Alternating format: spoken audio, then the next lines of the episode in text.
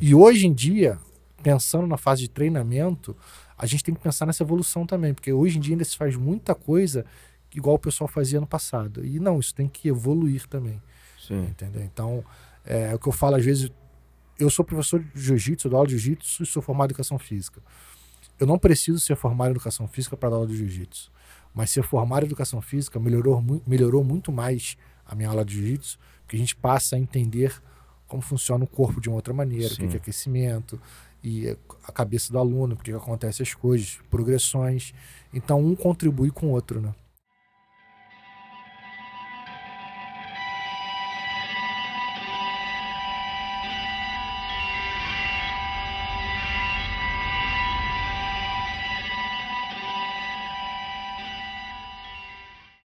Ítalo Vilardo, grande honra aí te receber, cara. A gente obrigado, tem, tem trocado aí já há algum tempo tentando marcar, conseguimos fazer. E certamente vai ser uma conversa enriquecedora, até porque esse assunto, esse tema, né, é um tema que volta e meia chega para mim também, esse pedido, né? É, desse aspecto do, da preparação física, né? Você é um cara muito experiente, né, muito experiente nessa área. E melhor, né, cara? É um cara que tem uma vivência de artes marciais também. Né? Assim, tem uma jornada longa, faixa preta de jiu-jitsu. Então, assim, é um cara experiente e de verdade, né? Você tá, é. sabe o outro lado ali de estar tá, é, também como atleta, enfim, como lutador, que eu acho que é muito importante, né? Senão a gente fica muito na teoria, não, não descartando que a teoria também tem sua importância, mas o cara que sente aquilo ali de verdade, para mim, é, faz uma grande diferença. É, eu, eu trabalho para ação física já há 12 anos, sou faixa preta há 16 anos já, minha vivência com artes marciais é muito extensa. Você tem uma ideia, é, o Megaton para Mackenzie, ele está nos Estados Unidos há mais de 30 anos. Ele foi Sim. meu professor. Você tem uma ideia, em 87, ah, é? 88, 89, antes de ir para os Estados Unidos, eu era aluno dele. Então, realmente fiz muitos anos de judô, aí depois parei, me dediquei só ao jiu-jitsu, onde eu sou graduado, fiz boxe, treinei um pouco de wrestling. E sou formado em educação física e eu acho que alinhar isso é muito importante. Competi bastante nas faixas azuis, roxa. É, nunca fui um grande atleta, sempre fui um cara esforçado, nunca fui um grande atleta, por N questões, e me machucava muito. E acho que esse fator, até de me machucar muito, me levou a buscar preparação física. Porque, de certa forma, eu vi que eu não conseguia chegar, assim, ia ser muito difícil chegar, ser um campeão, um grande campeão, um campeão mundial, por diversas coisas, mas eu queria estar ali ainda, queria vivenciar aquilo ali. Sim. E eu consegui, de certa forma, atingir meus objetivos, atingir meus sonhos, ajudando outras pessoas a atingir os sonhos dele. Então, quando. Eu sempre eu falo muito para meus atletas: o mais importante é você ter alguém do seu lado que tem o mesmo sonho que você. Seu sonho é ser campeão mundial, você tem que ter alguém que tem o mesmo sonho, porque ele vai trabalhar para construir o teu sonho, porque ele vai estar se realizando também. E eu consigo me sentir realizado com os atletas. Eu vibro junto, choro junto, fico triste junto, fico puto junto entendeu? Se machucam, pô, me preocupo. É... E aí é isso. Aí eu consegui, na preparação física, já mais de 12 anos trabalhando, ter diversos títulos mundiais, trabalhar com muito campeão mundial, todas as faixas. Eu tenho título mundial, Abu Dhabi, era no UFC. O único título que me falta do UFC, mas a gente vai chegar lá. E é isso. Legal, meu irmão. É, não, a história é realmente muito intensa, né, cara? Eu acho que quem trabalha e, e, e outra, acho que a época que você vivenciou do jiu-jitsu foi, um, foi uma época importante também, né? Assim, de descobrimentos, de, de evolução, né?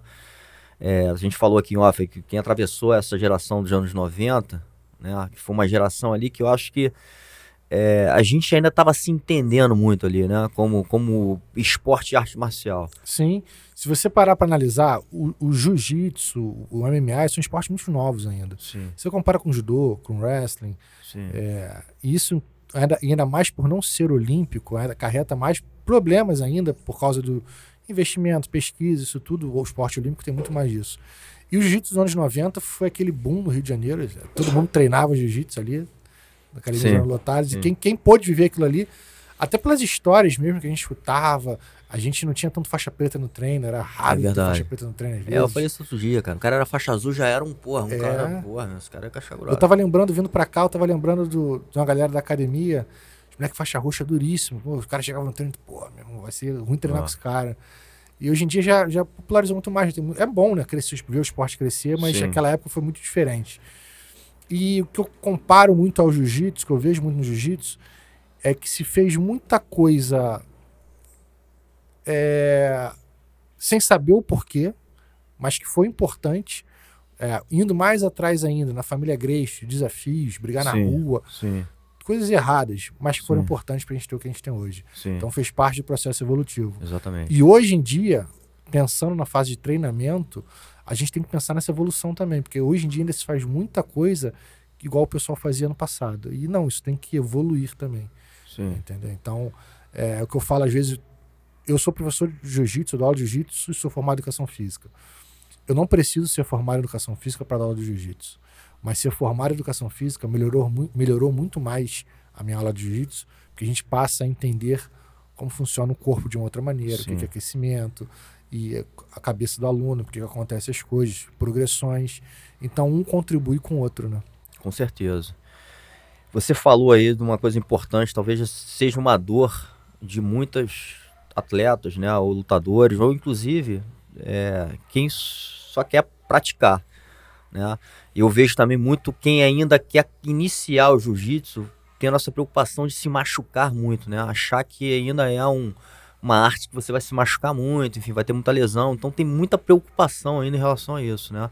E eu acho que isso também está muito atrelado a esse lance do teu trabalho, né? Assim, Sim. de você ter um entendimento ali, né? Dessa preparação física, né? E até talvez indo um pouquinho mais a fundo, né? Toda uma parte de uma, de uma, de uma mecânica ali, né? De você trabalhar é, essa percepção corporal, né? essa coordenação. Acho que isso tudo, cara, ajuda, né? A você ter uma noção melhor, não, não só do teu corpo, mas como que você lida ali no dia a dia, né? Para você não ter Sim. lesões que te façam parar. Sim, né? eu, eu, eu tenho muitos atletas hoje em dia que nem competem, tem muitos clientes né, que nem competem. Mas o cara quer isso, o cara quer prevenir lesão, o cara quer aumentar a longevidade dele. Sim. O, todo esporte, seja recreativo ou alto rendimento, ele, você está sujeito a lesão. Sim, você tem contato físico, você tem movimentos é, sem controle. Futebol, você está correndo, alguém vem um tranco em você. Jiu-jitsu é um esporte de, de trauma. O objetivo do jiu-jitsu é, é te exercer um, uma pressão para causar um trauma e você pede para parar antes. Sim. Mas você está causando um trauma ali.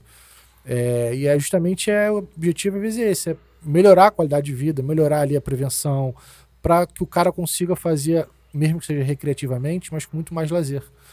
É, eu tive um ano passado, tava com muita dor no cotovelo, muita dor, muita dor, fazendo ressonância, eu tava cheio de fragmentos no cotovelo.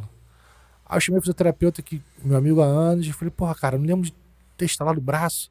Falei, Ítalo, isso aí é 20 anos tomando Armilock, cara. Não foi um movimento que estourou o teu cotovelo. Foi 20 anos, de repente agora um fragmento mexeu, te deu a dor, você foi correr atrás. É justamente isso. O esporte, ele acaba te causando isso. Então, quanto mais preparado nosso corpo tiver, mais longevidade a gente consegue ter, mais qualidade, mais prazer, mais isso tudo. Fala galera, são mais de 30 anos de jiu-jitsu, 25 anos competindo, uma alto nível. Hoje trago para você, em português, pro Brasil, a guarda diamante. Tá na hora de evoluir, resistir à pressão e se transformar na melhor versão de você mesmo. Ouça.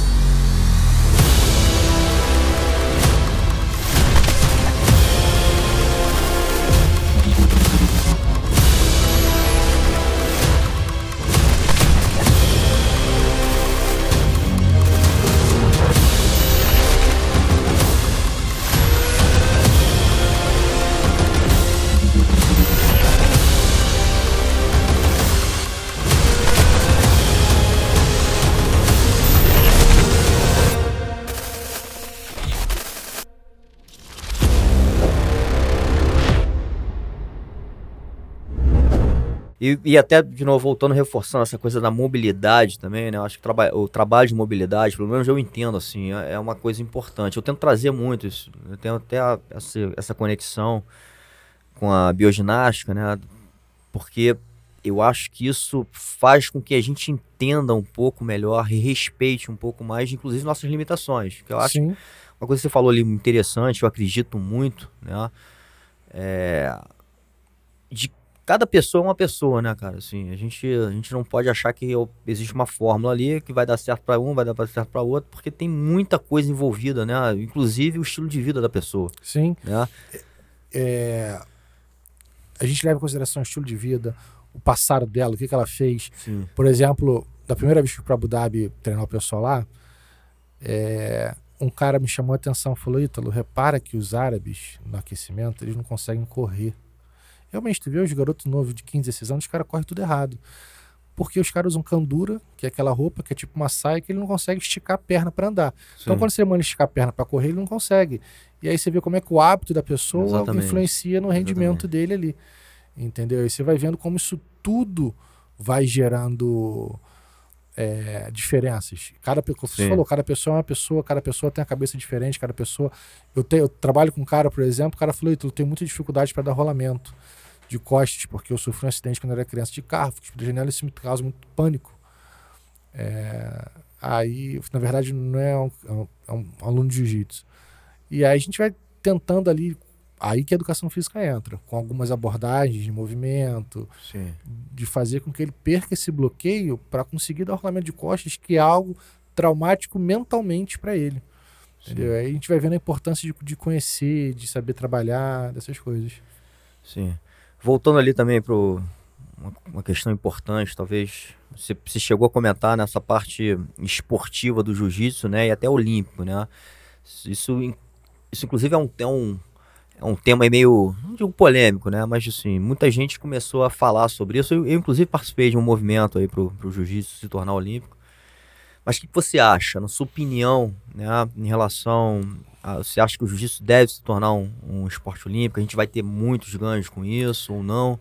Então, seria um sonho meu ver o jiu-jitsu olímpico. Tinha muita vontade, mas eu acho que não vai ser uma realidade tão cedo. Acredito que o grappling seja mais fácil ou Sim. o jiu-jitsu. J-U-jitsu. É, na, nos países árabes ali, Abu Dhabi, Catar, Arábia Saudita, Malásia, os caras estão se movimentando para transformar o esporte olímpico. Sim. É, e é o jiu-jitsu. É eles criaram uma adaptação das regras, hum. tá? Criaram adaptação de regra, de faixa, faixa azul luta, lutam junto, faixa azul, roxo, marrom, preto, luta todo mundo junto. É, e, e o, o, objetivo deles é criar o esporte olímpico.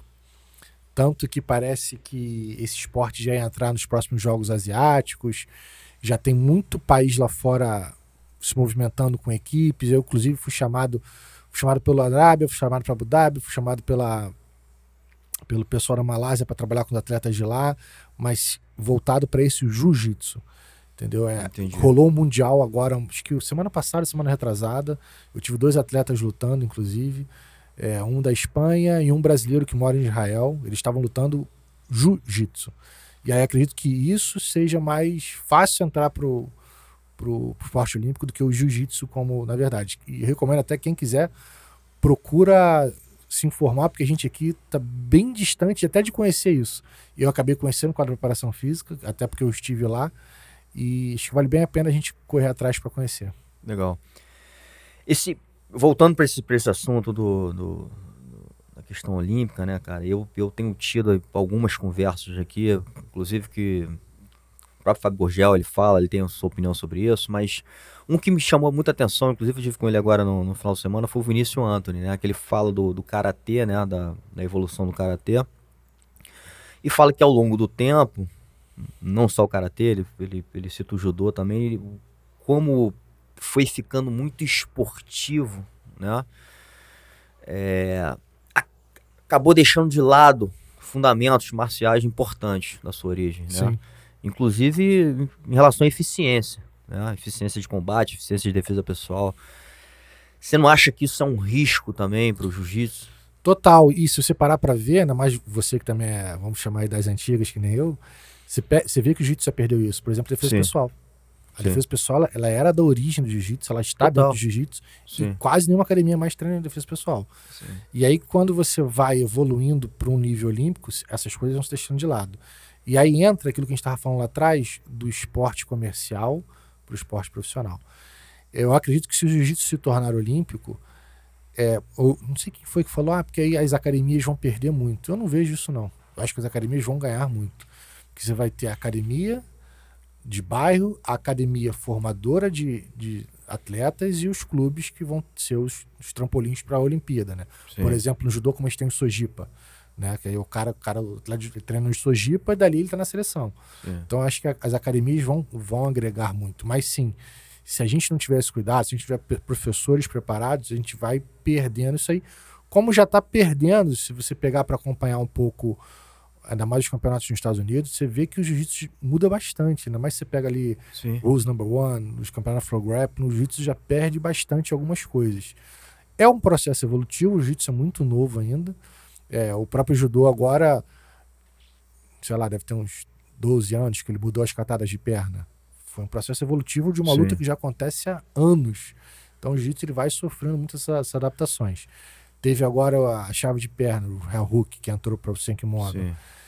Até que ponto isso é válido? Entendeu? Eu, eu sou contra. Você é contra? Sou contra. Por quê? Porque aí eu vou dizer que eu sou contra, e o pessoal vai falar, mas isso tá errado, eu sou contra por causa do nível de lesão. Sim. Ah, mas o cara tem que se acostumar. Ah, porque não é MMA, mas não é MMA.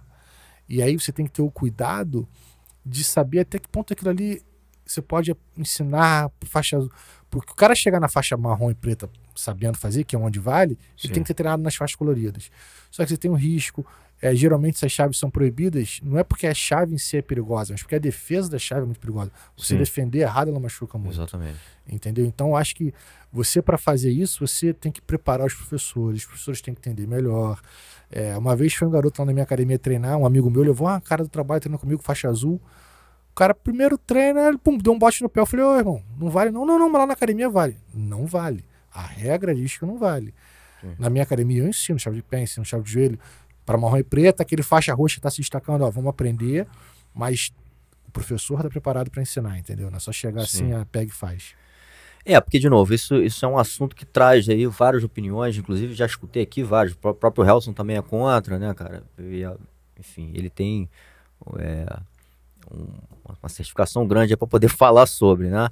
Mas Vinícius, a gente discutiu isso no final de semana, ele é a favor. Então, assim, isso é muito divergente, né?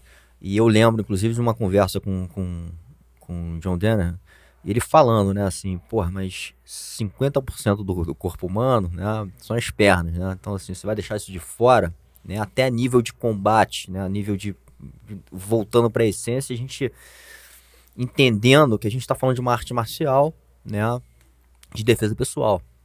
Né? Que se você precisar ali, meu irmão, é um, é um ponto né, de domínio, é um ponto de finalização, enfim.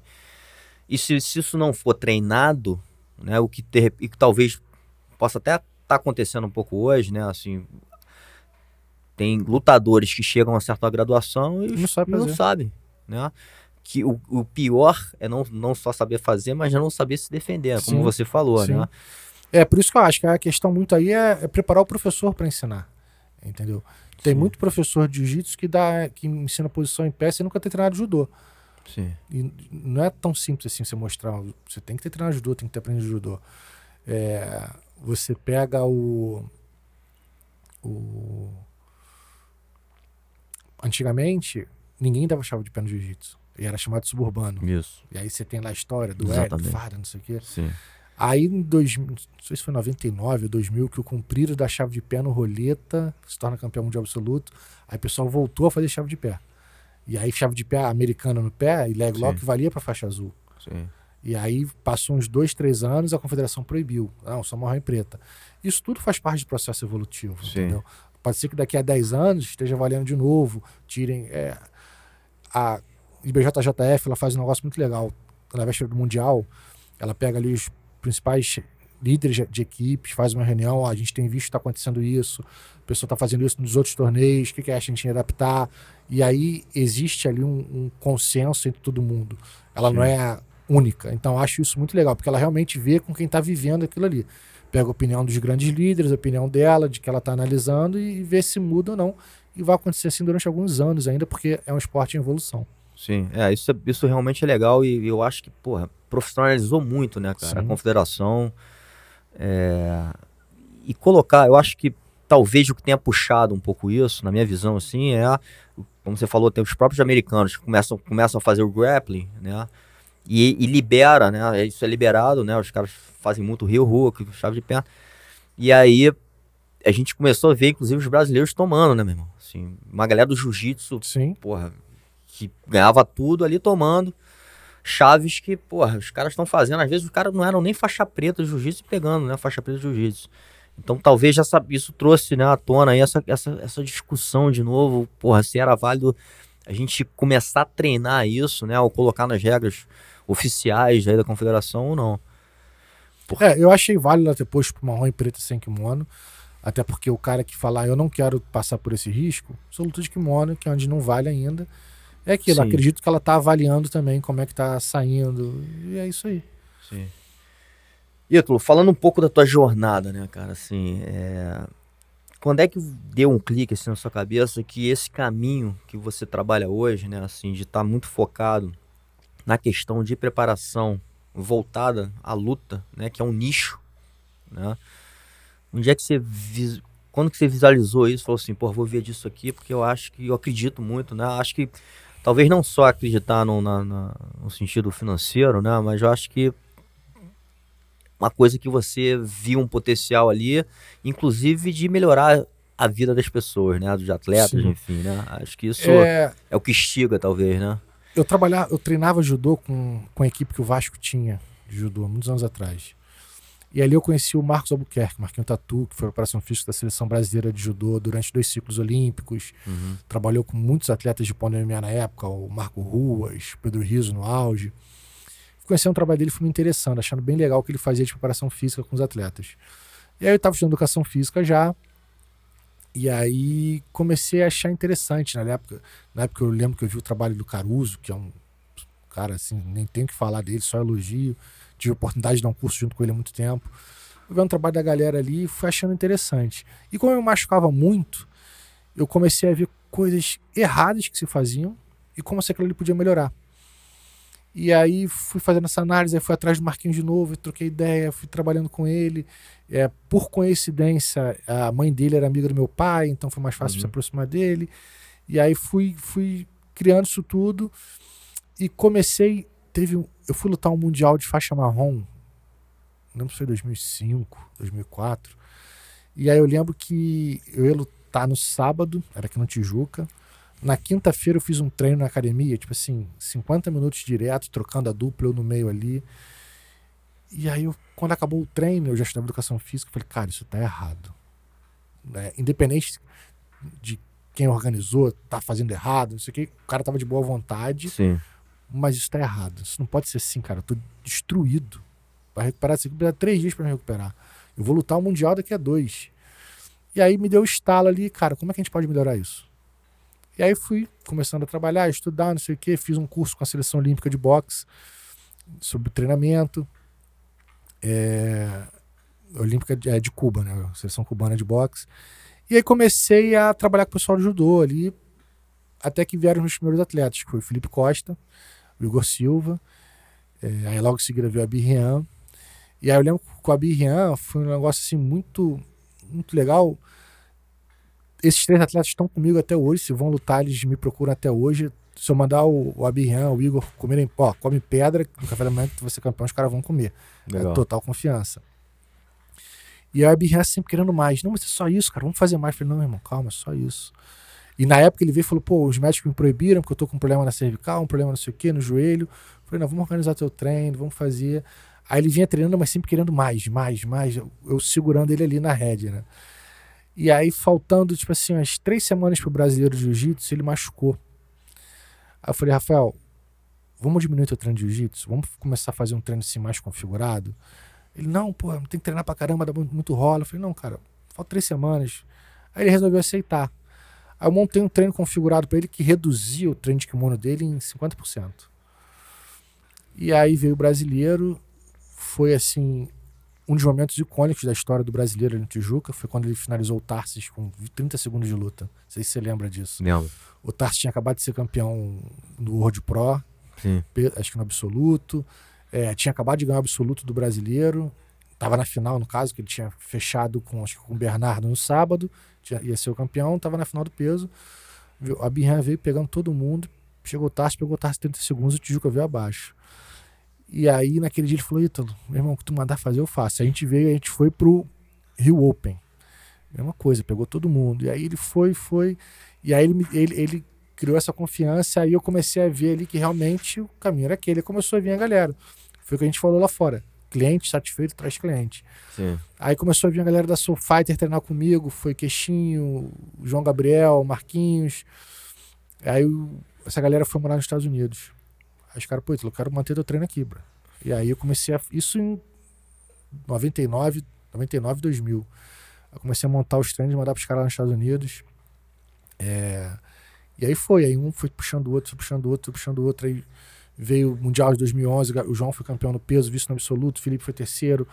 E aí veio o Caio Terra em 2013, Ítalo. Na verdade, em 2012 eu comecei a trabalhar com o Caio Terra. por uma luta que ele ia fazer no Metamores com o Jeff Glover. E aí a gente começou a montar treino, eu já comecei a falar com o Caio, Caio sobre estratégia de luta, sobre como. Aí Caio, não, mas eu tenho certeza que se o Jeff Glover não pegar as minhas costas, é, eu tenho certeza que o Jeff Glover não vai deixar eu pegar as costas dele, vai, porque ele sabe que se eu pegar as costas eu finalizo ele. Então vamos montar a estratégia do treino para trabalhar sempre por cima, não ir para as costas. A gente foi, o Caio pegou o Glover na, no, no armlock.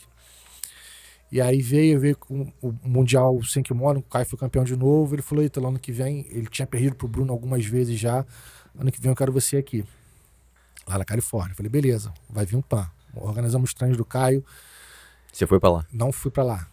Mandei tudo, ele veio o Pan-Americano, ele ganhou do Bruno Alfacine, que ele não ganhava há anos. Falou: Mundial não tem jeito, você tem que vir. Aí a gente foi organizando treino, eu fui para lá um mês antes.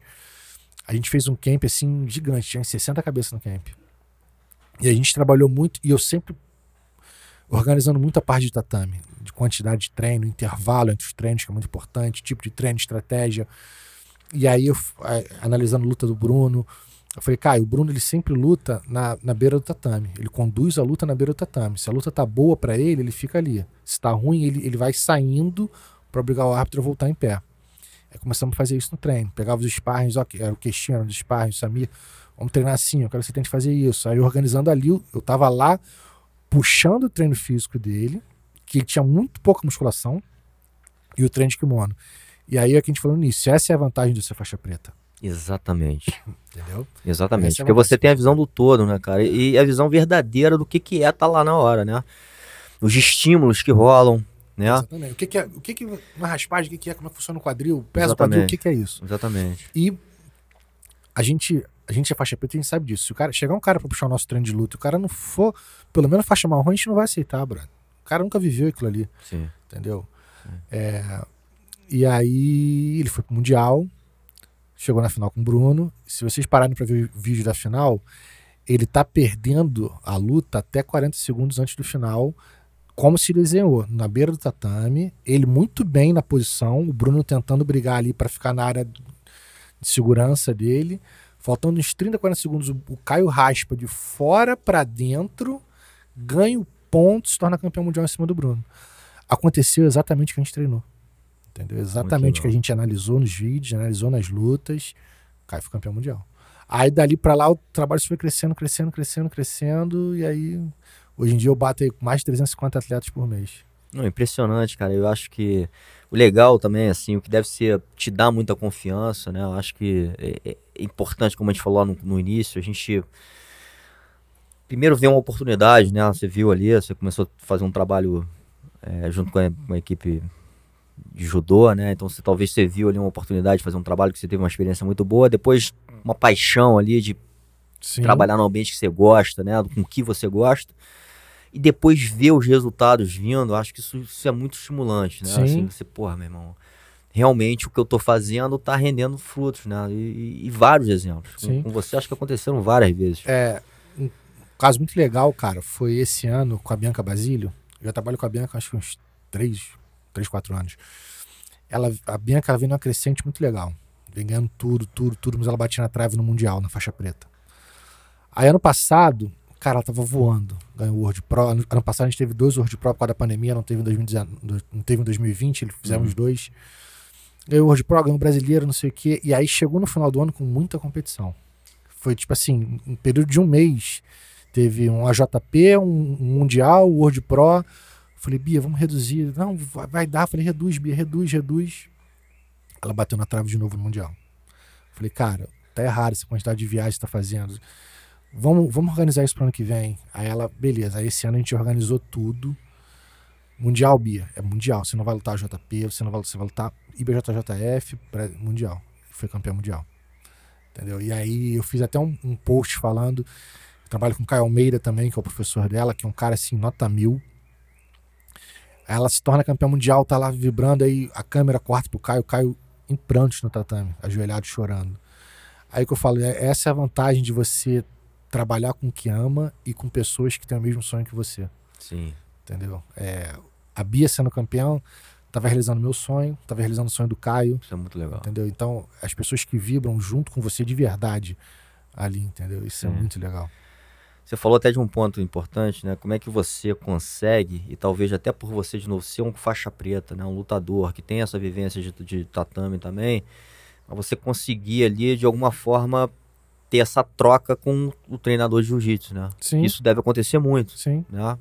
Enfim, com inúmeros de atletas, você está ali de alguma forma é, interferindo, né? Lógico, sempre de uma forma positiva, mas no treinamento, né? Você tá falando assim, pô, reduz o treinamento, mas o cara tá tá querendo puxar, né? Então é. você tem que ter um. E aí, eu, quando, quando eu falo com o professor, vamos fazer assim, faz assado, ó. Eu não quero mudar a tua forma de dar aula, mas ali essa semana, bota um, um treino de padrão mais de competição. É, isso é muito legal, cara. Que a pessoa fala assim: ah, eu faço um treino de competição duas vezes na semana. Tá, como é que é o teu treino?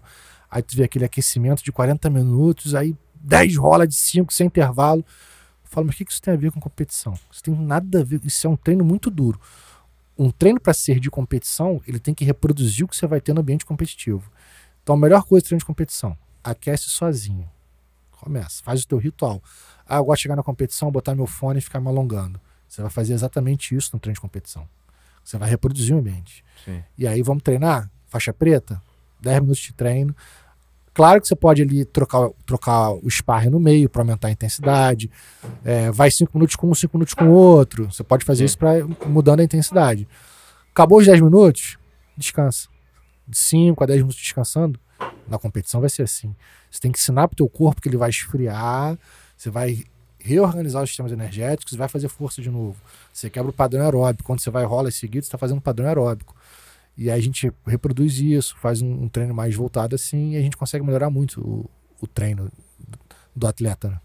É, essa coisa de reproduzir o cenário é, é muito bom, né? É. E, às, e, às, vezes a gente não tem, a gente foge dessa, dessa noção, né? Porque Sim. o cara quer, como você fala, inclusive os atletas pedem, né? Ele quer, porra, quero fazer um negócio muito casca grossa, porque se eu, se eu, se eu tiver preparado para isso, meu irmão, a luta vai ser fácil, né? É. Mas você não está reproduzindo o cenário Exatamente. real que você vai passar que inclui, inclusive, meu irmão, diversas coisas. A parte emocional, né? Sim. O tipo de aquecimento, como você falou, porra.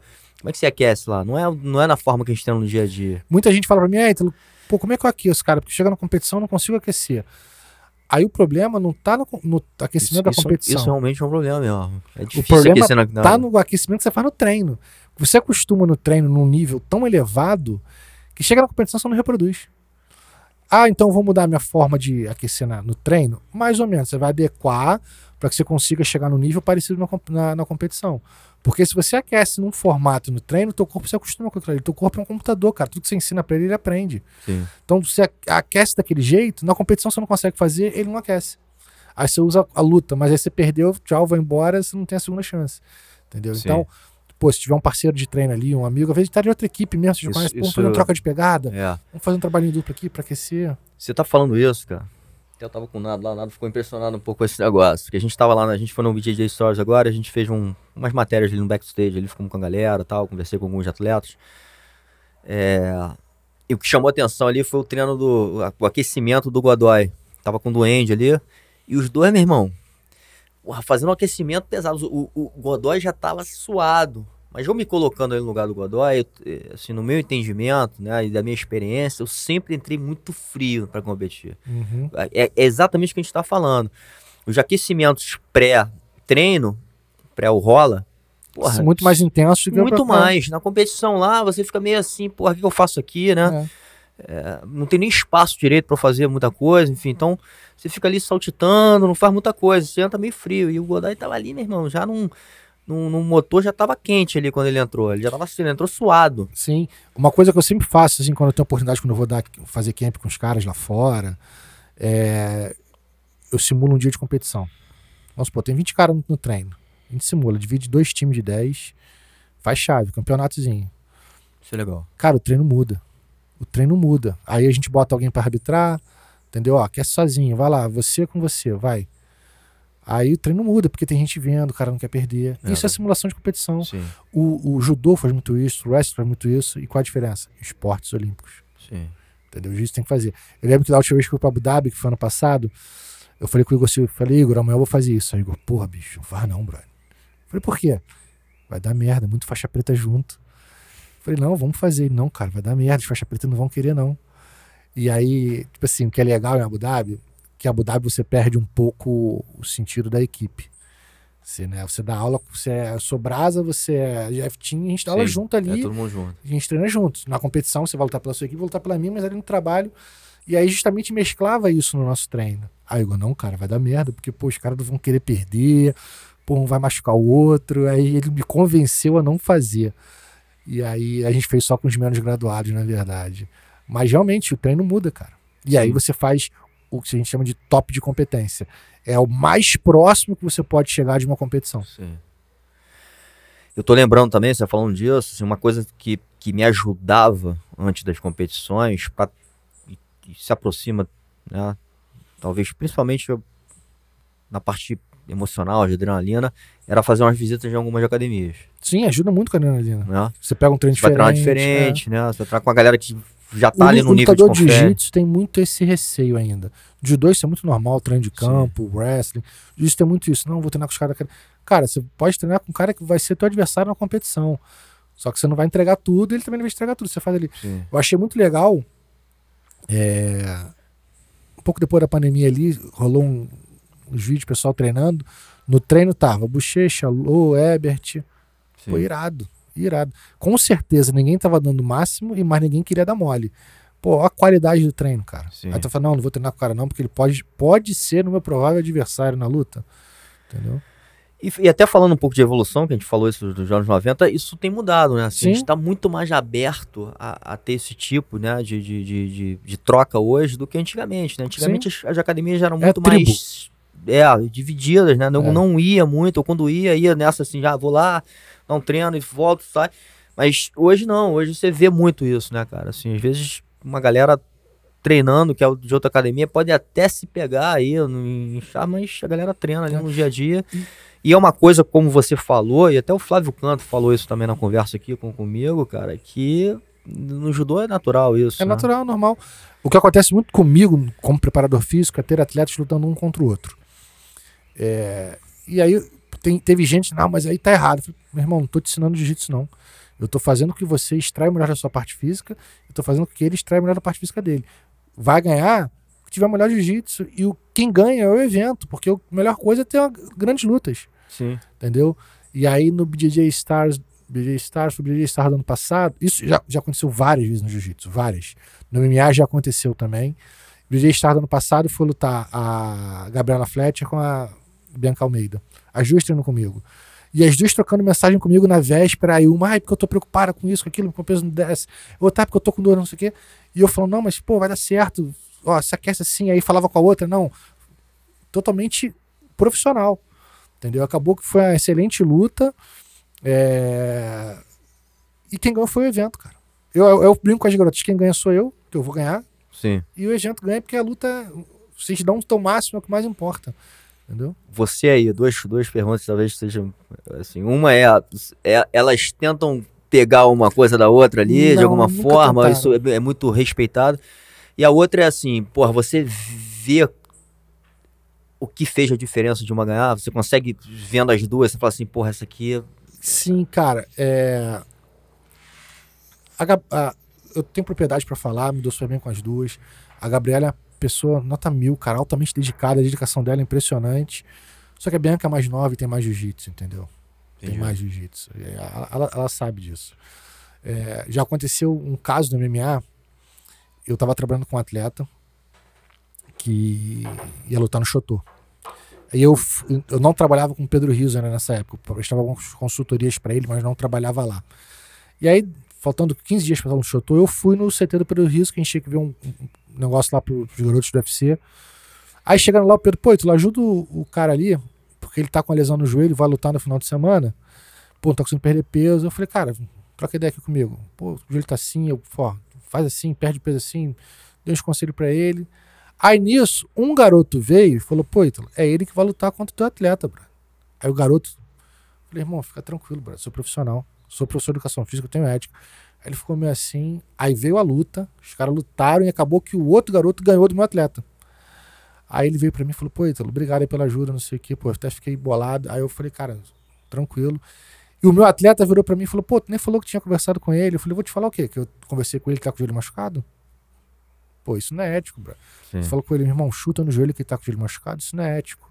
Entendeu? Deixa ele transcorrer, ele faz o teu melhor, ele faz o melhor dele que vence o melhor. Sim. Entendeu? É uma situação difícil, né? Mas e aí volto, né, a, talvez reforçar aí um, um, princípio importante da arte marcial, né? Eu falo muito disso, o quanto, o quanto essa nossa formação ela nos traz isso que você falou, talvez é. uma ética, um respeito, né? Respeito. Entender isso, se colocar hum. no lugar do, do, da, da, pessoa, que acho que é uma coisa muito importante. Se eu, se eu, vou lutar com você, eu quero ganhar de você porque eu fiz meu melhor. Sim. E eu quero que você faça o seu melhor também, porque quanto melhor você for, mais você vai exigir de mim. Eu não quero ganhar de você porque você está se machucado e me aproveitei. Verdade. Entendeu? Sim. Você falou aqui, até anotei que. E você fala muito isso, né? Eu acho que uma coisa até que me chamou a atenção em algumas coisas, assim, que você, você fala, né? Eu acho que fala com muita propriedade, né? Isso é importante, você não tá falando ali, você tá falando porque você, de novo, você coloca isso em prática e tem muitos exemplos positivos. Você falou assim, porra, a galera fazia muita coisa errada. O que, que, que, é isso? Assim? O que, que você vê, assim, de muito errado, né? Que talvez faziam e ainda fazem, né? Porque ainda tem muitos, muita cultura o jiu-jitsu ele traz uma cultura que foi muito importante para a época, mas mudou. É, a galera tem que entender isso. É o excesso de treino, é achar que você tem que treinar no teu máximo, achar que a quantidade de treino influencia e é muito melhor você se preocupar com a qualidade de treino que com a quantidade de treino. É, isso dentro do tatame. Um grande exemplo que na maioria dos academias. A gente estava conversando no início, eu falei a diferença do jiu-jitsu comercial para o profissional. Sim. Tudo que eu vou falar é voltado para o profissional. Sim. É, a maioria das academias o treino é aeróbico. Todos os treinos são aeróbicos. O cara fala assim, não, como é aeróbico? Primeiro a gente tem que entender que aeróbico é sistema energético, não é movimento. Aeróbico não tem nada a ver com corrida. A corrida é um dos mecanismos que você pode trabalhar o seu aeróbico. E aí você faz um volume de treinos sem intervalo que você transforma o seu treino no aeróbico. Aí o cara treina aeróbico todo dia. Você tem que entender que você vai fazer um aeróbico hoje, amanhã você tem que fazer outro tipo de treino, você tem que quebrar o padrão. Você faz dois rolas, dois treinos por dia, um de manhã e um de tarde. Não adianta você chegar de manhã, treinar todos os rolas, chegar de noite, treinar todos os rolas. Você está fazendo coisas conflitantes. Não... Ah, mas eu faço só rola de manhã e à tarde eu faço só posição. Perfeito, treino técnico. Ah, então de tarde eu faço um rola e descanso o outro. Você já quebrou o padrão, já melhorou. E aí, muito comum o cara falar assim: ah, mas o fulano de tal falou que faz isso, foi campeão mundial. Mas aí é um. Você não pode se basear por um. Tem coisas que com aquele cara deu certo e não, nada se explica. São os caras são ponto fora da curva. Sim. A maioria dos grandes campeões são pontos fora da curva. Mas aí é um.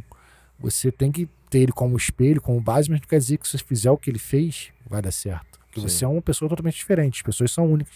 E aí tem toda uma individualidade. E aí na parte de preparação física, a gente é cheio de mito na preparação física, como a corrida, por exemplo. É, eu, eu, eu acho que uma das primeiras vezes que eu vi você falando assim me chamou a atenção. Você falou assim, porra, é, uma galera faz. bota pra correr antes como aquecimento. Eu, eu, eu vi você falando meio, porra, mas isso aí não adianta pra porra nenhuma, né? Sim. Primeiro, uma, leis de treinamento. Qualquer atividade física é precária em relação a outra. Então, o ganho que você obtém uma não transfere para outra. Muito comum, às vezes, quando eu dava curso, é, Alguém pedala aqui? Aí o cara, ah, eu pedalo. Fala, me dá um treino de pedal bom que você faz aí. O cara, 40 quilômetros, treino bom. Tu corre 40 quilômetros? Não. Se você pedala 40, mas não corre 40, você não transferiu o ganho. Na corrida pro jiu-jitsu é a mesma coisa. Sim. Ah, mas tô lesionado, não tô treinando jiu-jitsu. Ok, vamos adaptar o aeróbico geral. Você tem aeróbico geral e aeróbico específico. O aeróbico específico é o da luta em si, que você só ganha treinando luta. E aí organizando, como eu falei. Aí tu vai na preparação física, o cara vai faz um tiro de bike. Ele tá perdendo tempo. Primeiro, ele pode fazer aquilo ali de forma específica. Vai fazer aquilo de drill, vai fazer aquilo de entrada de queda, vai fazer. Se você pega, dá um tiro de 15 segundos é, na bicicleta ou na esteira, descansa 45 segundos, você está trabalhando um sistema energético que você tem. Você fez o teu pico de potência, recuperou, você precisa recuperar até três vezes mais para fazer outro.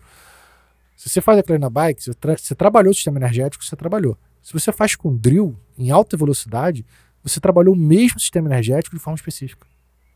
Entendeu? É, tem um garoto que voltou chutou essa semana agora, eu passei para ele um intervalário desse.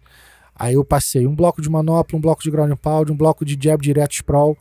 Fica 15 segundos fazendo jab direto sprawl na maior velocidade, aí recupera. É a mesma coisa que você faz de esteira.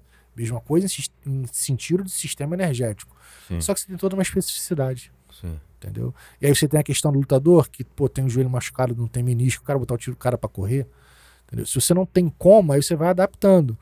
Entendeu? Mas uh, o treinador que conhece do esporte, ele tem como fazer. Entendeu? Sim. E esse talvez seja um grande diferencial sim, seu. Sim.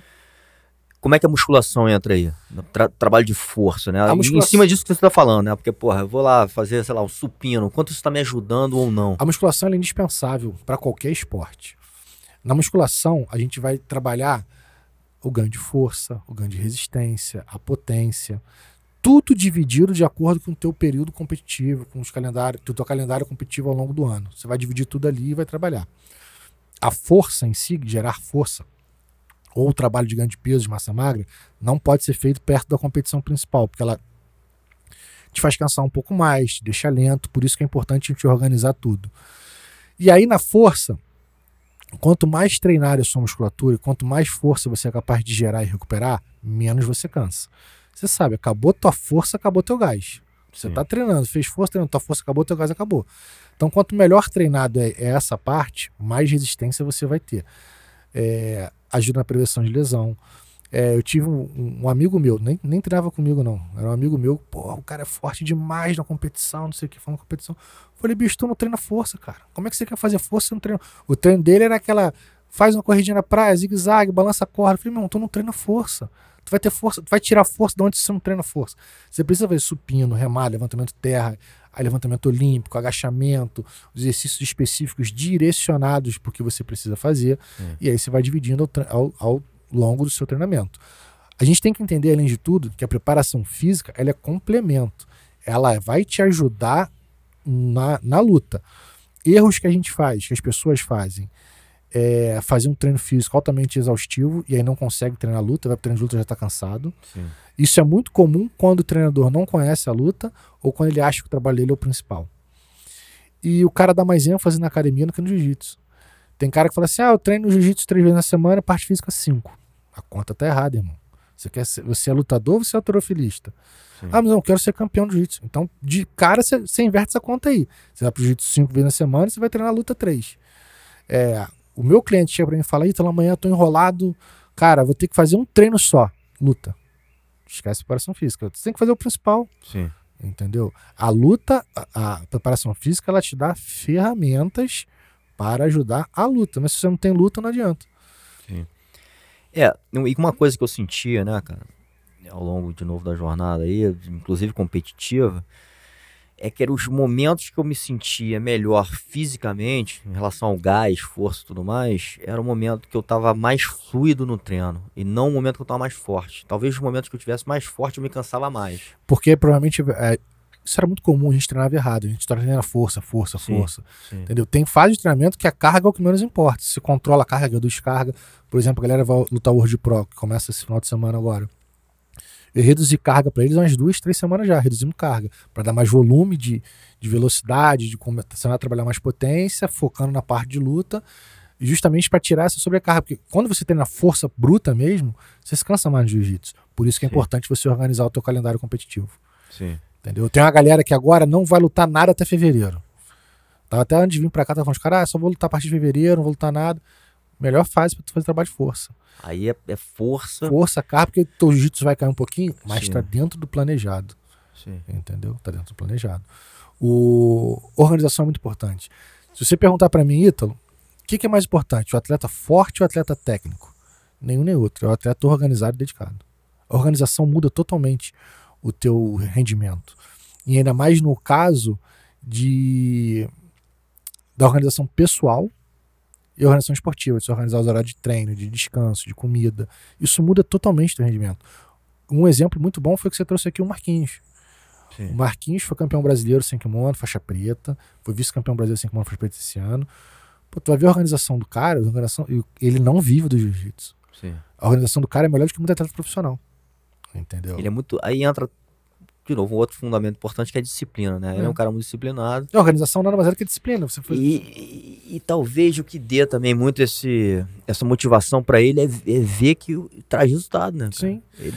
Eu, eu, trabalho com o Matheus Nicolau, que é top 6 ou 7 no peso mosca no UFC. Eu trabalho com ele há 7 anos já. É... Ele não faz nada sem consultar a equipe multidisciplinar nele, que sou eu, o médico, o empresário e a fisioterapeuta. Ele não faz nada sem consultar a gente. Ele acorda com dor de cabeça, ele manda mensagem pro médico. Aí dependendo do que o médico fala, ele manda mensagem para mim. Cara, isso é disciplina, isso é organização. Sim. Entendeu? A gente trabalha tudo ali certinho. E aí a gente. Aí ele, ele vai lutar agora dia 3 na UFC agora em Orlando. É, ele fez os exames dele todinho agora. O médico pediu uma relação de exames. Ele pegou. Aí eu falo pro médico: oh, doutor, a gente está trabalhando isso. Eu fiz um trabalho para. A gente fez um trabalho muito bom de ganho de força. O objetivo era subir a força dele, subir a massa magra dele, até para ele bater o peso mais fácil depois. Então o médico, já sabendo disso, já organiza a alimentação. Aí eu falei: Ó, acabei o treino de força.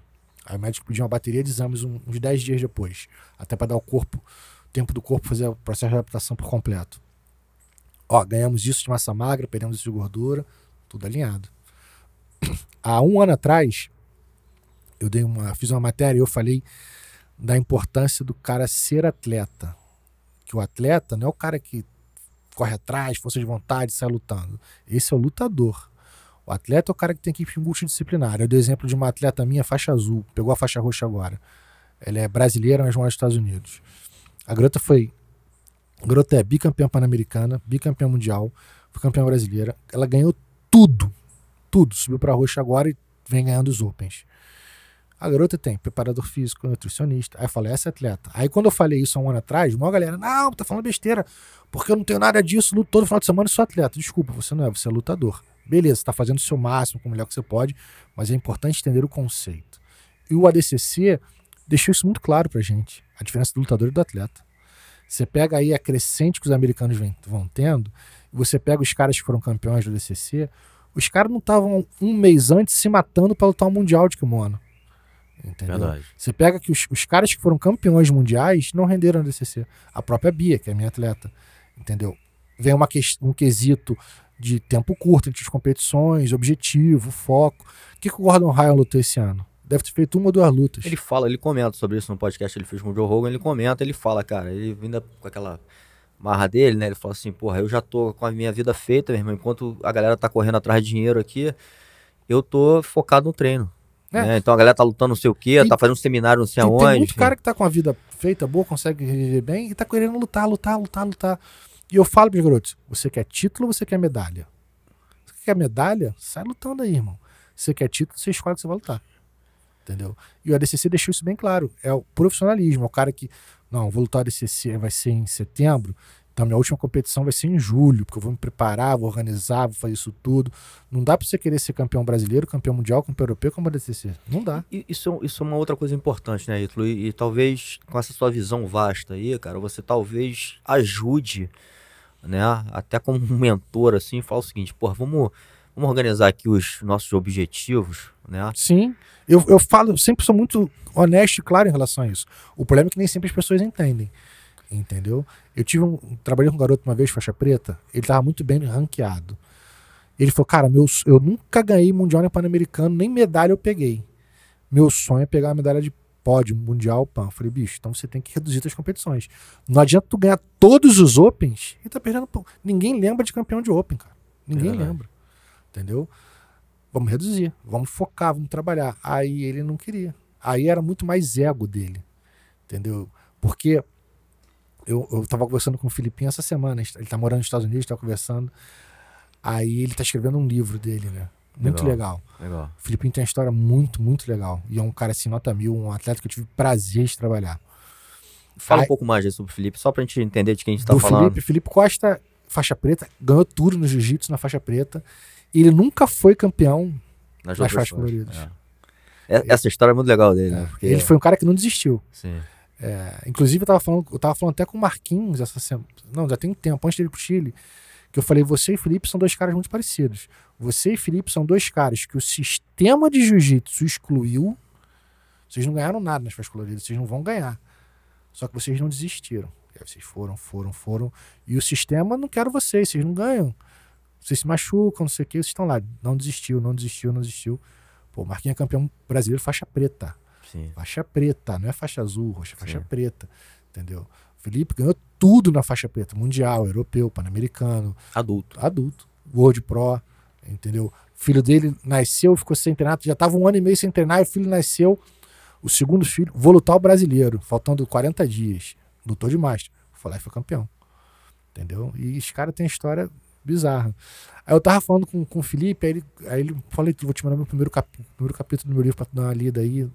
Aí eu li ele falar algo muito legal que é que ele falava que a, no primeiro dia que ele ganhou, no dia que ele ganhou, foi campeão mundial na faixa preta, aí ele fala que ele ganhou a primeira luta, não sei o que, que ele voltou em casa e ia lutar mais tarde. Aí ele fala que ele contou pra avó dele, ah, avó, ganhei. A avó dele, ah, tá legal. Aí, tipo assim, pra avó dele, ele ganhar o Mundial ou ganhar o torneio do bairro não tinha diferença nenhuma entendeu? Porque ela não entendia daquilo. Sim. E é, eu vejo muito isso nessa galera que é viciada em Open, entendeu? O cara quer ganhar Open para dizer que é campeão, para chegar pro de amigo, pô, sou campeão, sou campeão. É legal, é. Muita gente não vai ser, não vai. Mas você pode ir além, entendeu? Só que para você ir além daquilo ali, você já tá ganhando os Opens, você é um cara duro, você tá ranqueado. Para você ir além, você tem que começar a abrir mão. Vou abrir mão de campeonatos, vou abrir mão do meu treino no domingo, vou me organizar como profissional. E é isso, o cara não quer. E aí eu, eu, falei uma vez, está até no meu Instagram, que o campeão, além de tudo, ele tem que ter o poder de dizer não. Dizer não pro amigo no final de semana. Dizer não para aquele cara, ah, vamos dar um treino domingo? Não, vou descansar porque segunda-feira eu quero estar inteiro. Então, quando você descobre que você tem poder de dizer não, não vou fazer porque não é o melhor para mim, tua vida já começa a mudar, você já começa a entender de uma forma diferente. Eu trabalho com os garotos lá na, na Checkmate, lá da Flórida. Aí, quarta-feira é off do treino físico. Aí eu tô mexendo no Instagram e o cara botou lá, meu irmão, na quarta-feira ele se matando, fazendo o exercício todo errado. Eu falei, pô, bicho, não te passei isso. Ah, não, porque hoje era folga, e aí os caras me botaram a pilha de fazer um desafio na musculação. Eu falei, tu tá maluco, brother? Primeiro, tá todo errado, você tá vindo de lesão, você tava com a lesão no quadril.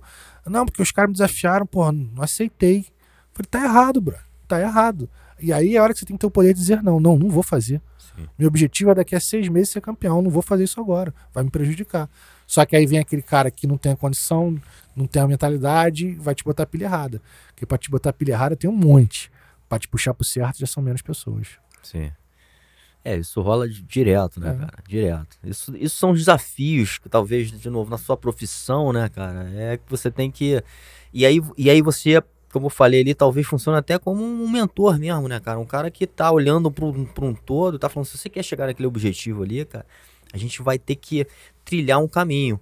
Um caminho que depende de escolhas, de disciplina. Exatamente. Né? Principalmente essa questão da escolha, fala o seguinte, não vai ter aquilo. É. Né? E são coisas que que exige sacrifícios, mas que vai te, que vai te fazer chegar no teu objetivo final. Porque é muito importante a gente aprender a dizer não pro, pro momento, pensando no futuro. Sim. Não, isso agora isso aqui não, mas eu estou pensando lá na frente. Sim. É, e a organização, como a gente estava falando, é, eu dei já uma vez eu fiz um curso, eu dei exemplo de como a organização muda os resultados.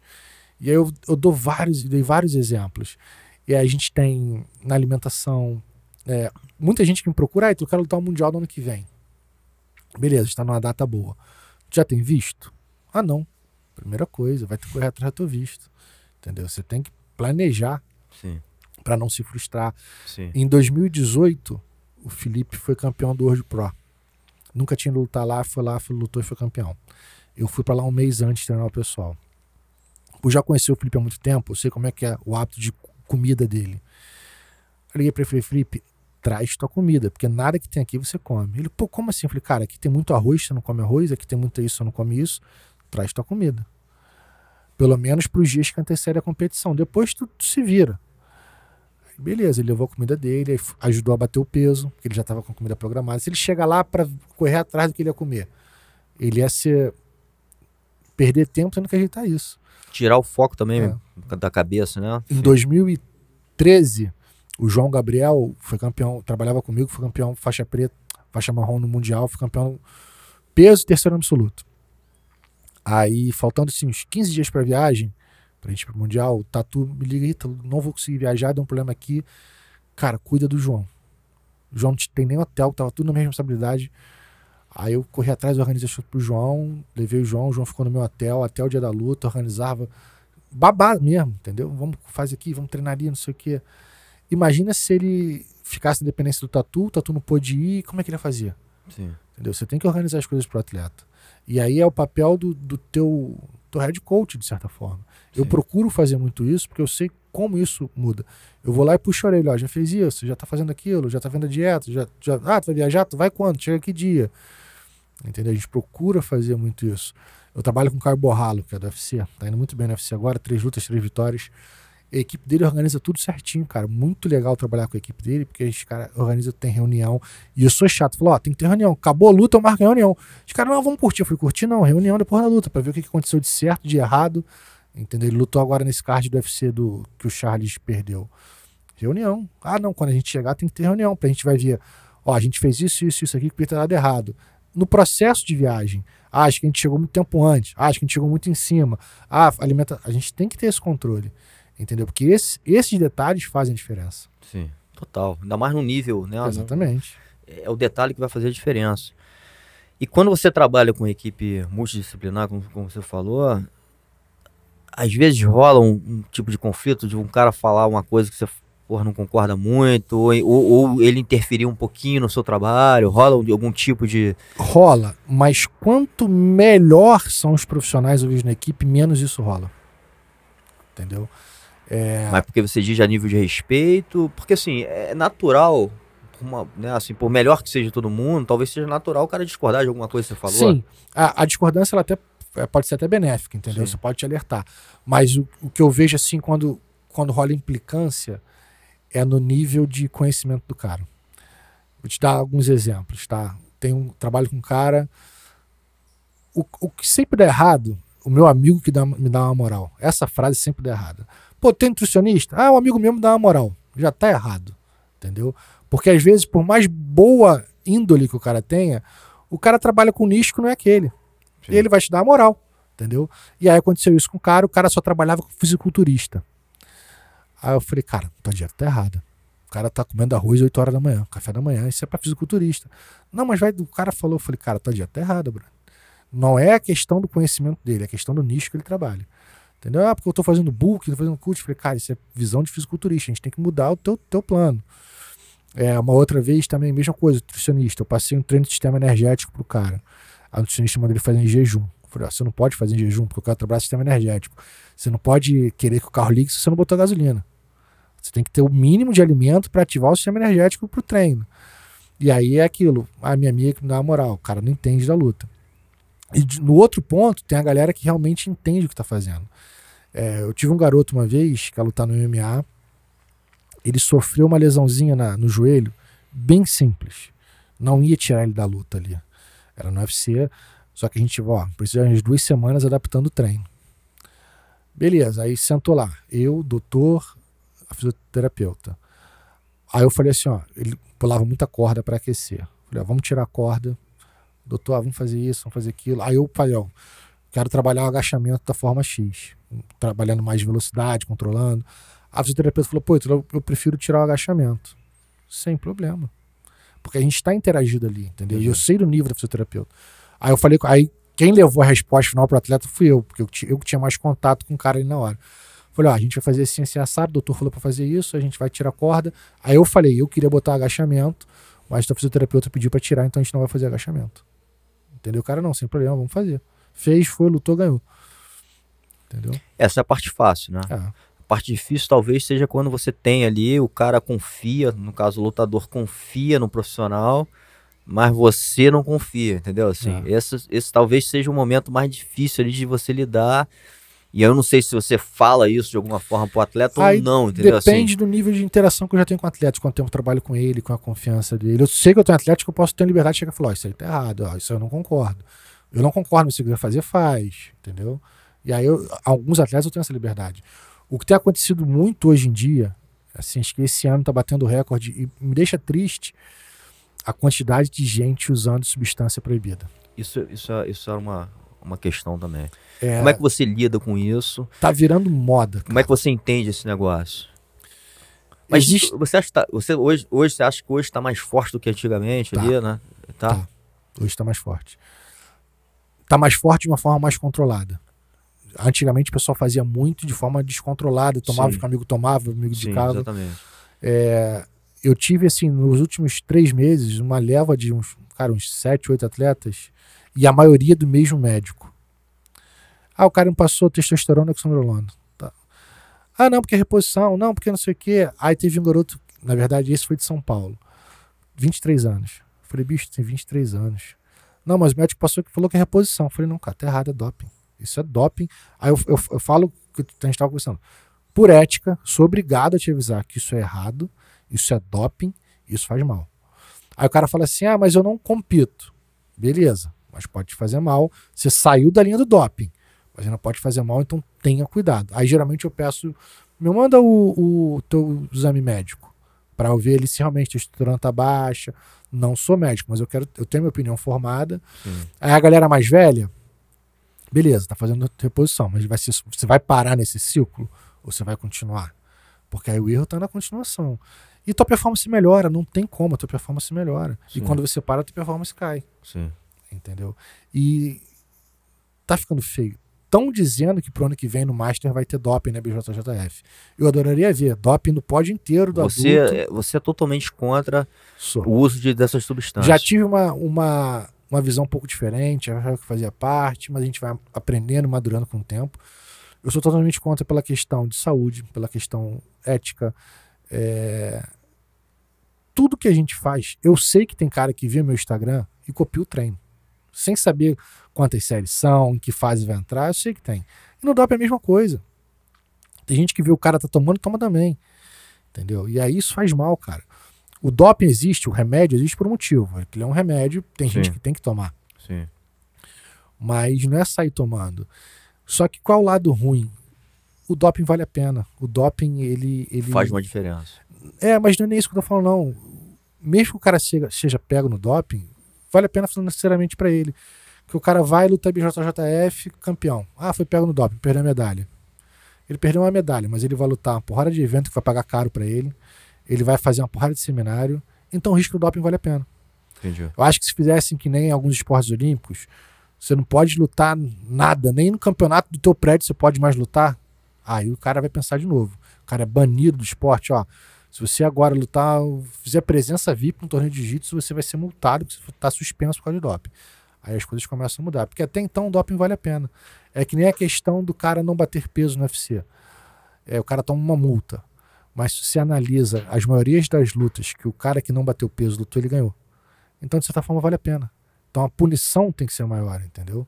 O cara Sim. tomou o doping, você não perde só a medalha. Você, ó, você cai no doping, você não pode lutar DCC, você não pode lutar o Who's Number One, você não pode lutar for Grappling, não pode lutar a confederação tem que ter um jeito de impedir. É muito difícil é isso muito falar. Difícil, muito né? difícil. É muito difícil. Porque é. até, até no esporte olímpico, como você falou, que né, ali talvez seja onde a gente tem as maiores restrições e tudo mais.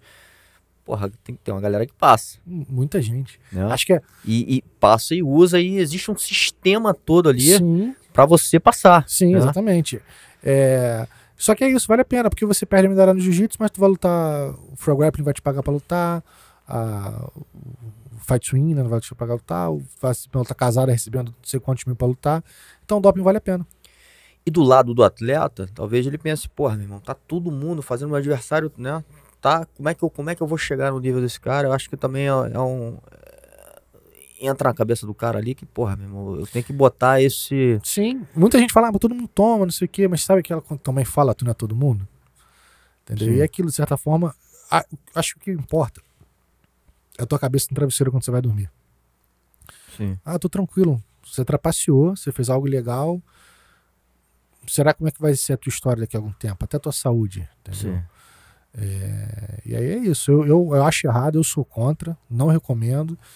É, se o teu médico passar por questões de saúde, que você realmente investigue se você precisa, porque sim, a partir de 30 e poucos, 40 anos, o homem às vezes precisa. For questão de precisar, faça com acompanhamento médico, bem orientado, entendeu? Tendo um médico bom, tendo um treinador bom, faz da maneira correta, não fazer para melhorar resultado. Sim. É, e tem tem atletas que você não fala com você, mas você acaba descobrindo, tem, você tem, entra tem. nessa conversa com o cara. E, já, teve, já teve um atleta meu campeão brasileiro. É...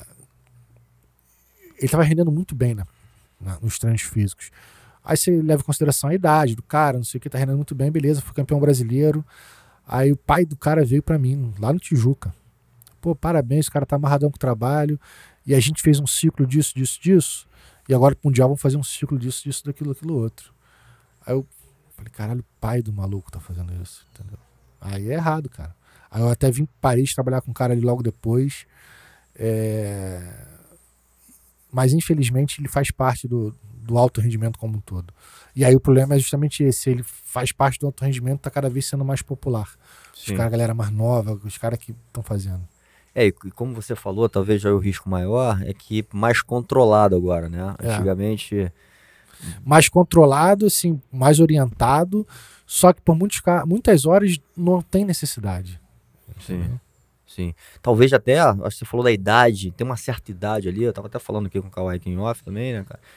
E eu vi isso acontecer muito também. Tem uma certa idade ali, se você fizer um trabalho, né, tanto nutricional, assim, como físico, né, porra, faz uma diferença né? na hora do desenvolvimento ali, que o cara tá desenvolvendo, pô, isso aí vai fazer um, uma diferença pro resto da tua vida. Vai. É ali que você forma seu corpo, seu músculo, né? Você cria o lastro do atleta, entendeu? Você pega um cara ali que fez tudo certinho durante anos, de novo, o cara tem um lastro muito grande. Ele vai, ele vai levar aquilo ali, o condicionamento é, para anos depois, entendeu? O cara Sim. vai ter uma vida atlética muito melhor. Você pega um cara um cara foi muito bem treinado, novo e resolve competir em alto rendimento depois mais velho. Vai ser muito mais fácil para ele chegar numa condição boa, porque ele vai Sim. carregar o lastro que ele traz. Sim. E, e, e, das outras áreas, assim, né? A gente falou aqui do, dessa área, enfim, dos, dos, suplementos. É, essa, essa área do suplemento, você fala também um pouco, assim, o cara, o cara abre contigo ali, que fala, ele tá tomando. É, suple... é, importante você saber o que o cara é tá É importante, assim, até às vezes o cara, ah, meu peso subiu muito, não sei o quê. Aí às vezes orienta, ó, vamos começar a fazer um trabalho de força. Conversa com o nutricionista para mudar a suplementação, mudar a alimentação, para aproveitar mais aquilo ali, ó. Pô, tô precisando cortar meu peso, vou, vamos mudar o trabalho, focar na perda de peso. Conversa com o nutricionista também para mudar a suplementação, porque tudo influencia. O, o cara tem que entender que treinamento, alto rendimento é investimento. Ele tem que investir. Sim. E aí ele vai investir na preparação física, ele vai investir na nutrição, ele vai investir no suplemento. Se ele entende isso, fala, não, estou disposto, e aí começa a abrir a equipe multidisciplinar dele. Eu não preciso trabalhar junto com você, mas eu sei que você é nutricionista do atleta tal, eu te mando a mensagem, pô, tô trabalhando aqui com, com o Zezinho, pô, vamos trocar, vou fazer trabalho de força. Ah, não, vou trocar. O trabalho flui muito melhor, entendeu? Você está investindo. E as pessoas precisam entender isso. É um investimento que ele tem que fazer. Sim. E aí entra talvez uma das maiores dores aí, eu vejo muita gente falar, não, porque o jiu-jitsu, né, inclusive antigamente, nossa época aí, porra, não tem, os caras não pagam atleta, né, você luta um campeonato, ganha só uma medalha, e tem esse desafio gigante do cara ter condição de fazer esse investimento, né. Mas de outro lado, cara, eu acho que foi uma, uma questão importante que você trouxe, eu trabalho muito com isso também, tive o Vitor Dória aqui, ele falou muito também sobre esse aspecto do, do cara cuidar um pouco dos objetivos, da imagem, Sim. de como que ele vai fazer uma, uma entrega, seja lá para o patrocinador ou até para o público mesmo, né? Para o cara ser reconhecido ali como, como, um grande atleta, uma grande pessoa, porque isso ajuda num todo. Isso ajuda o cara a fazer dinheiro, ter Sim. sucesso. Né? Não é só, como você falou, inclusive, aqui no, no não é só o cara ganhar uma porra de Open, né? O obje... Talvez ele, ele esteja ganhando uma porrada de campeonato menor, a gente está deixando de focar no grande que é o que talvez Sim. vai trazer uma exposição maior. A IBJJF, ela nunca mentiu para atleta. Ela sempre prometeu o título e o título dela é reconhecido, é o que, é o que vale a IBJJF. Sim. Tem uma porrada de cara duro, que é bom de jiu-jitsu, duro, mas nunca ganhou a IBJJF. Acaba que ninguém conhece porque ele nunca ganhou a IBJJF. Sim. É... E ele tem que entender, pega esses caras tops, Pô, os caras. Hoje em dia, o cara lutador de jiu-jitsu não precisa brigar pra MMA pra ganhar dinheiro. É Nossa verdade. época precisava. É verdade. Hoje em dia não precisa. Sim. E tem muito cara no jiu-jitsu ganhando muito mais do que os caras do lutador profissional. Ah, vou entrar para UFC. O UFC só, só começa a ganhar dinheiro, cara, lá na frente. Você lutando, vendendo. Aí você começa a ganhar dinheiro. Inicialmente você vai ganhar até muito menos do que muito lutador de jiu-jitsu. Os caras disso conseguem viver muito mais. Só que você tem que entender que é tudo um processo até você chegar lá. E aí eu vi um negócio que o Vitor Dória falou e ele é bem coerente, entendeu? E é isso aí mesmo. Eu já tive atleta, na época que eu trabalhava, eu tinha um grupo que eu trabalhava presencialmente. Aí o cara, pô, eu tô enrolado financeiramente aí, dá pra segurar uma desses dois meses aí, aí eu vou pro Mundial quando eu voltar eu te pago? Beleza, já trabalhava com o cara há um tempo. Aí o cara volta pro Mundial com iPhone novo e não me paga. Entendeu? Aí o investimento do cara foi no iPhone. Ele não quer ser campeão, bro. Entendeu? O cara que fala que não tem dinheiro para pagar nutricionista, mas tá gastando 400 reais de suplemento. É mais fácil ele pegar 400 reais, pagar o, o nutricionista, não tomar suplemento nenhum, vai trazer mais benefício para ele do que o suplemento que ele comprou Sim. sem orientação. É, eu tive uma atleta que foi campeão mundial em 2000 e, a gente tá em 22, 21. A gente começou a trabalhar quase um ano antes, veio trabalhando certinho, tinha eu, nutricionista, foi campeão mundial faixa preta. Aí passou uns dois, três meses depois do título, ah, vou parar porque tá apertado, já sei fazer meu treino, já tenho as planilhas antigas. Beleza. Isso, isso deve ser um negócio que rola muito. Aí veio o Mundial desse ano. Não conseguiu bater o peso, subiu de categoria, não pegou nem pódio. Pô, tu já tinha sido campeão mundial, cara. Não, não é garantia que você vai ser de novo. Sim. Mas você já conseguiu algo que é dificílimo. Você já sabia ali mais ou menos o caminho das pedras. Você vai passar pelo caminho das pedras de novo. Mas eu já sei que, pô, vou seguir isso aqui, vou ter um acompanhamento do Ilo, tem um acompanhamento nutricionista, fica mais fácil. Você acha que você pode ir sozinho de novo, vai lá e você vai quebrar a cara. Né, entendeu? Sim. E aí foi isso que aconteceu. Esse ano nem pode, o cara pegou. Sim. Nem pode. É, volta para a questão das escolhas que a gente vai fazendo, né, cara, ao longo da vida, né? E que requer sacrifícios, investimentos, é. né? E como é que você organiza? Você falou muito da organização, que eu acho que também é muito importante. Às vezes a gente não olha, né, para um todo da nossa vida e, e vai levando, né? E, e, às vezes a gente não, não, não se toca que a gente tá, talvez até afastando nossos objetivos, né? Porque não tem justamente essa organização, né? Para chegar nos, nos, nas metas, enfim, que a gente coloca. Né? No meio do caminho a gente está se desviando, não está nem se dando Sim. conta. E fazendo de escolhas erradas. Sim, hoje em dia a gente tem muito Open. a gente tem o Open, todo final de semana tem o Open. No Brasil, nos Estados Sim. Unidos. Aí o cara começa a querer viajar para lutar, viajar para lutar, viajar para lutar. É o que a gente falou lá, o cara que é campeão de Open. E aí ele começa a falar, porra, tô duro.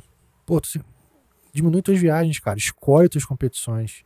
É melhor lutar essa, lutar essa, mas eu vou manter minha pressão física, vou manter minha nutrição. E ano que vem eu já mudo meu foco para um brasileiro. Do que tu ficar rodando ali, dando murro em ponta de faca Sim. e não, não, chega. Sim. Entendeu? A organização faz muita diferença, muita. Não, e legal que, de novo, você, você traz essa visão, né, cara? É, e consegue, eu acho que de alguma forma ali, é, entender talvez onde inclusive estão os gargalos, né? E, e, e, poder dar uma direção ali, né? Até, a gente não falou muito disso, mas algo muito importante é na parte mental também, né, cara? Sim. Do, do, do, do cara. Que talvez você também mexa ali um pouco, né? Inclusive nessas, nessas questões, assim, ó, cara, você acha que você tá um pouco desequilibrando para cá, né? É porque o, o a parte mental, tem algumas vertentes. O próprio treinamento, ele te ajuda na parte mental, te dá confiança. Isso. A gente falou confiança. disso aqui em off, né? É, é. Uma coisa muito legal, é, eu falo para os caras que a melhor avaliação que você pode fazer é quando teu companheiro de treino diz que você está mais forte, que você está melhor. Tu, sabe, tu pode ir para um laboratório, fazer 300 exames, sair lá com vários resultados maneiros. Ah, legal. Tu vai no treino, sai do treino geral falando, meu irmão, tá máquina, tá voando, tu sai felizão. Sim. É aquela mulher que quer emagrecer que ela, enquanto ela não entrar na calça que ela quer, por mais que a balança diz que ela perdeu peso, ela quer entrar na calça. Sim. Quando ela entra na calça, ela fica feliz. Então a melhor variação que tem é essa. Aí você vai melhorando a tua parte mental, vai te dando confiança, teus companheiros de treino, teu treinador. Eu, eu tenho atlético que eu trabalho há 10 anos. E aí você, você gera uma confiança muito maior. Entendeu? O cara já confia, o cara já fala, se eu falo. É... Tem atleta que eu chego e falo assim, pô, bicho, não vai dar, não. Cara, beleza, já sei que você falou que não vai dar, não vou nem tentar, não vou perder meu tempo tentando. Outros, não, pô, o cara tá na dúvida, pô, será que eu vou? Vai que dá.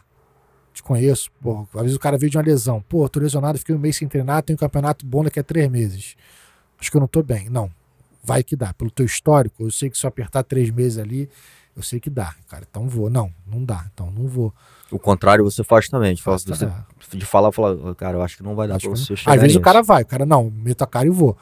Aí quando chega, deu bom, pô, cara, deu bom. Deu ruim, o cara fala, não, então. É, já, você já falou que eu, eu. Mesmo tempo que eu tiro a minha culpa, eu, eu falo, não, falei que não ia, deu parabéns. Entendeu? Porque isso faz parte, cara. Sim. A gente tem que ter a sintonia. Sim. Nem, nem tanto para um lado, nem tanto para outro. Tem que ter a sintonia. Sim. E a gente está numa, numa era nova aí, digital, né, cara? E você é um cara que soube se adaptar. Eu acho que nisso a gente estava falando ali fora também, pô, você tem mais de 300 isso, atletas. E eu faço isso, não, não existia o WhatsApp, não existia o Instagram, eu já trabalhava à distância com o pessoal. E como é que você conseguia fazer esse negócio? Cara, eu tinha muito atleta aqui no Brasil que foi lá para fora e os caras quiseram manter meu treinamento. Pô, eu quero manter o teu treino aqui, não sei o que. Eu começava a organizar o treino deles, mandava, a gente mandava por e-mail, falava por e-mail. Aí o negócio foi crescendo. Entendeu? Aí veio hoje em dia facilidade de WhatsApp, de do vídeo ali, pô, filme me manda, não sei o que, só foi agregando coisas. É até engraçado quando veio pandemia, todo mundo, todo profissional de educação física, treinador consultoria online. Eu falo, cara, já faz isso há 10 anos já. Entendeu? Não, legal, você já estava preparado para esse momento. O talvez o mais difícil aí é, é você conseguir organizar na sua cabeça, né, cara, cada um, né, de, de lembrar do histórico, de, de, de, conseguir separar, porque é aquilo que a gente estava falando, a importância da individualidade também, Sim. né? É, mas eu tenho e, lá... Esse, esse, conhecimento de cada um para você ver o quanto você aperta, o quanto você afrouxa, eu acho que é muito importante porque faz a diferença. Sim, né? eu tenho lá, tenho tua pasta, na tua pasta lá tem teus treinos, tem teus arquivos de informação, e eu sempre peço pro cara, não me manda áudio, não me manda áudio, por dois motivos. Primeiro, 300 atletas, cada um me mandar um áudio, cada um mandar um minuto de áudio, são 5 horas para escutar todo mundo. E outra, como é que eu vou salvar na tua pasta? Você manda lá a informação, Ítalo, senti isso, isso, isso, aquilo, me deu uma dor, não sei o quê. Eu copio, salvo no arquivo, pô. Então tem teu histórico ali. Ah, vou montar o teu treino, tem que mudar alguma coisa? Vou lá pro teu histórico. Pô, tava com uma dor no quadril, falou que sentiu uma lesão aqui. André, como é que tá a tua lesão? Vamos fazer? Não, dá para fazer? Aí às vezes, por exemplo, é, você tá com uma dor no braço. Pô, tô com uma dor no braço, eu te mando treino. Ó, faz esse treino aqui essa semana. Quarta-feira eu te mando a mensagem. André, e o braço? Tem cara que automaticamente já dá esse feedback. Sim. Tem cara que não dá. Eu falei, como é que tá o braço? Conseguiu fazer o treino que eu te mandei? Legal. Isso tudo tá na tua pasta. Aí que eu falo da organização. Eu só consigo gerir isso tudo por causa da minha organização. Eu trabalho, meu trabalho é que nem um relógio. Eu tenho os meus horários para trabalhar na consultoria, tanto que hoje em dia eu não atendo presencialmente, eu não dou personal, atendo presencialmente só as equipes de MMA aqui do Rio. Eu estou nas equipes de MMA aqui no Rio, no Pedro Rios, na Nova União, na Rio Fighters, tenho meus horários ali, fora isso é consultoria. Sexta, sábado, domingo, feriado, é, eu já virei noite de Natal, acabou a sexta, eu sentei no computador para trabalhar, entendeu? É, eu lembro que teve uma vez que o Natal era de sábado para domingo, eu tinha que entregar os treinos para segunda-feira. Aí uma garota falou, professor, hoje é Natal. Eu falei, e daí? Já, já ceei, já, já comi, tem que cumprir a meta, tem que fazer, entendeu?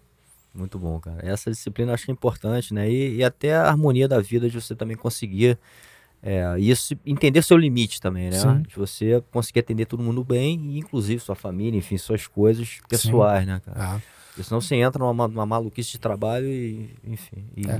Minha mulher já tá acostumada. Ah, vamos viajar final de semana? Vamos, mas o computador vai junto, eu vou sentar ali o horário, eu já tento organizar para ter menos volume de trabalho, sem pouca competição naquele período, fica tudo mais organizadinho, mas vai ter hora que vou sentar, vou ligar o computador, vou responder a todo mundo, vou falar com todo mundo. Excelente. Para frente, o que, que você está pensando? Quais são as, as, próximas metas dos atletas que estão contigo aí querendo. É, no Jiu-Jitsu a gente vai ter agora o World Pro, né? Daqui a duas semanas. Daqui a uma semana já começa. É, e aí já estamos já organizando o treino do, do, europeu, da galera também que está lutando europeu em janeiro. E já estou fechando, já organizando o calendário brasileiro, mundial. Tempo é um fator que ajuda muito, você ter tempo para trabalhar. Sim. E no MMA a gente está bem com, com o Matheus aí, vai lutar agora em dezembro no UFC. Ele, ele era top 7, acho que está em top 6 agora. A gente você acha que ele tem chance de. Tem ao mesmo disputa. De... O UFC travou a categoria deles, né? Com a Breno Moreno e o, e o Daiko. O UFC travou a categoria. O cara vão estar pela quarta vez agora. Espero que seja a última, né? Se o garoto mexicano ganhar, fica 2 a 2 Os caras vão botar a quinta luta, trava a categoria. É, previsão boa pro Matheus ano que vem no UFC, a Luana também que vem muito bem, o Caio Borralo também vem muito bem. Tem a geração mais nova no MMA vendo muito bem, a galera lá do Pedro Riso, faz um trabalho certinho no CT, entendeu? A gente exige muito disciplina lá no CT do Pedro. Pedro é um cara muito bom de trabalhar, pelo, primeiro pelo atleta que ele foi, né? Pela pessoa que ele é. Sim. É um cara que eu tive a oportunidade de trabalhar, fazer o treino dele já no, na parte final da carreira dele, mas eu tive essa oportunidade, esse prazer, né? E ele trabalha muito ali, a gente exige muita disciplina, muita dedicação, que é muito importante quando a gente trabalha com, com a garotada mais nova, a gente entender que eles têm o sonho do ser lutador, de ser campeão, mas eles estão ganhando uma segunda profissão. Eu acho que os esportes de luta, de modo geral, a capoeira também faz muito isso, é que mais esporte é brasileiro para o mundo para trabalhar, em termos de trabalho. Você tem Abu Dhabi, você tem mais de mil coaches em Abu Dhabi, você tem Estados Unidos, não sei quantas pessoas dando aula de jiu-jitsu, tem pessoas dando aula de jiu-jitsu no mundo inteiro, de capoeira no mundo inteiro. Então, além de tudo, você ganha uma profissão. E aí a gente fala muito isso com os garotos lá na usina, lá no, lá no projeto tem mais de 250 crianças e um time profissional. E a gente bate muito nessa tecla. Vocês, além de tudo, estão ganhando uma profissão. Daqui a 10 anos, você não foi campeão de MMA, mas está nos Estados Unidos dando aula de jiu-jitsu, você está na Europa dando aula de capoeira, e isso é muito legal, entendeu? Sim. É importante, inclusive, plantar logo essa semente, né, cara? É. E eu acho que volto a falar dos fundamentos importantes da arte marcial, como a gente falou muito aqui da disciplina, da organização, do respeito, coisas que a gente vai levar isso para outros aspectos da vida, né? E que talvez faça diferença, porque não adianta você ser um grande campeão, e a gente já, porra, eu conheço vários, cara, né? Que inclusive ganham um monte de coisa, mas, cara, o cara não consegue. Sim se destacar nem na sociedade, não é. consegue porque assim, tem certas dificuldades, porque ficou ali focado Sim. só em um negócio é. né, e não teve. Lá, lá na usina, é, eu mando um livro pros caras ler, falo, ó, lê esse livro aqui do Michael Jordan, lê esse livro aqui do Bernardinho, lê, eu quero resumo. É, eu tava conversando com, com um atleta meu, já master, já coroa, ele. Um dos donos do DJ Stars naquele evento. Não, DJ Bet. Uhum. Aí ele fala, cara, eu sempre mando livro pros garotos, eu apresentei todo mundo com livro. Pro garoto da, da Almeida, eu tenho muito cliente da Almeida. Eu dou livro para todo mundo. Ó, lê esse livro aqui, lê esse livro aqui. E ajuda muito, entendeu? Porque muitos dos atletas, às vezes, não chegam a ter oportunidade de estudo. É, alguns estudam, se formam, os atletas profissionais. Alguns, o próprio Filipinho, Filipinho é formado em jornalismo, entendeu? Mas muitos não têm. Então a gente tenta levar é justamente para ter isso aí que você está falando, melhorar a qualidade de vida como um todo. Coisa boa gera coisa boa. Entendeu? Sim. Tanto de você fazer pelo outro, quanto dele fazer por ele mesmo. Quanto mais organizado ele é, quanto mais focado ele é, quanto mais disciplinado ele é, melhor é a vida dele como um todo, né? Não só Exatamente. como atleta. Ítalo, sensacional, irmão. Eu Obrigado, não esperava aí. diferente, porque eu sei que você é um cara muito capacitado em tudo que você faz. Tem uma vivência aí muito verdadeira, né, cara? E os resultados porra, impressionante também. Você mete a mão ali no cara, o cara consegue chegar no jogo objetivo. E eu sou chato, eu, eu cobro a disciplina mesmo. Cobro. Porra, tem como é que dar feedback, tem que, ó, tem que descansar. Sou chato. Legal, e a gente não falou muito, mas acho o descanso também, né? Assim, descanso é, faz parte da rotina é de treino. muito importante, né, cara? Ele tá dentro da rotina de treino. E você fala muito isso também, né? Às vezes o cara quer, quer, quer, quer, porque talvez isso alimente ali de novo no mindset do cara, achar é. que ele tá mais preparado porque ele tá fazendo mais, né? Às vezes esse, essa harmonia que é importante, né? E entender que o descanso também é muito importante. Eu lembro quando eu falei, a gente falou do Caio aqui, em 2012, quando ele foi lutar o Metamores, eu falei, Caio, é um, você vai dar um treino de manhã, um rola de manhã, um rola de noite. 15 minutos de manhã, 15 minutos de noite, acabou. Só, só isso. É o que você vai precisar fazer na luta. Na verdade, eu botava, botava um mais leve, com mais tempo, e tinha por dia, vai pra academia fazer um treino de 15 minutos. Aquece é 15 minutos, passava o formato como é que era, troca de sparring, é 15 minutos. Porque é o que vai durar a luta e o resto você vai descansar. Não, exatamente. Então, é impressionante como é que essa visão, e às vezes o cara não entende, o próprio atleta não, não entende, mas se ele respeitar, né, cara, é. e ver o resultado. E eu falo, pessoal, não precisa fazer 100% não. Faz 70% que você já vai ter uma boa diferença. Muito comum um cara começa a trabalhar comigo há pouco tempo, pô, então eu senti uma diferença enorme já com três semanas. Eu falo, cara, a diferença não tá no que você começou a fazer, tá no que você deixou de fazer. Que aí teu corpo já dá um, Legal. um respiro. Muito bom. Como é que faz pra te achar aí? Só na rede social, Instagram, Ítalo Vilardo, Ítalo com dois L's. Eu tenho maior paciência de responder a todo mundo, cara. Respondo Legal. um por um mesmo, maior paciência. Que eu acho importante, entendeu? Eu sempre, eu, às vezes eu até falo que fui privilegiado.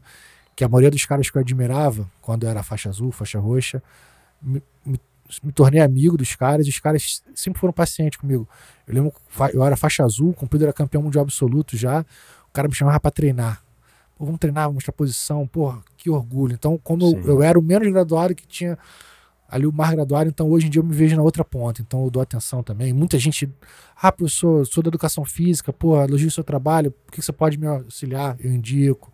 Muito legal. Eu tô na outra ponta, então a gente sempre tem que retribuir. Com certeza. Entregar o que a gente recebeu, né? Exatamente. Irmãozão. Obrigadão, obrigado pelo convite. Obrigado galera. por tudo. É isso aí.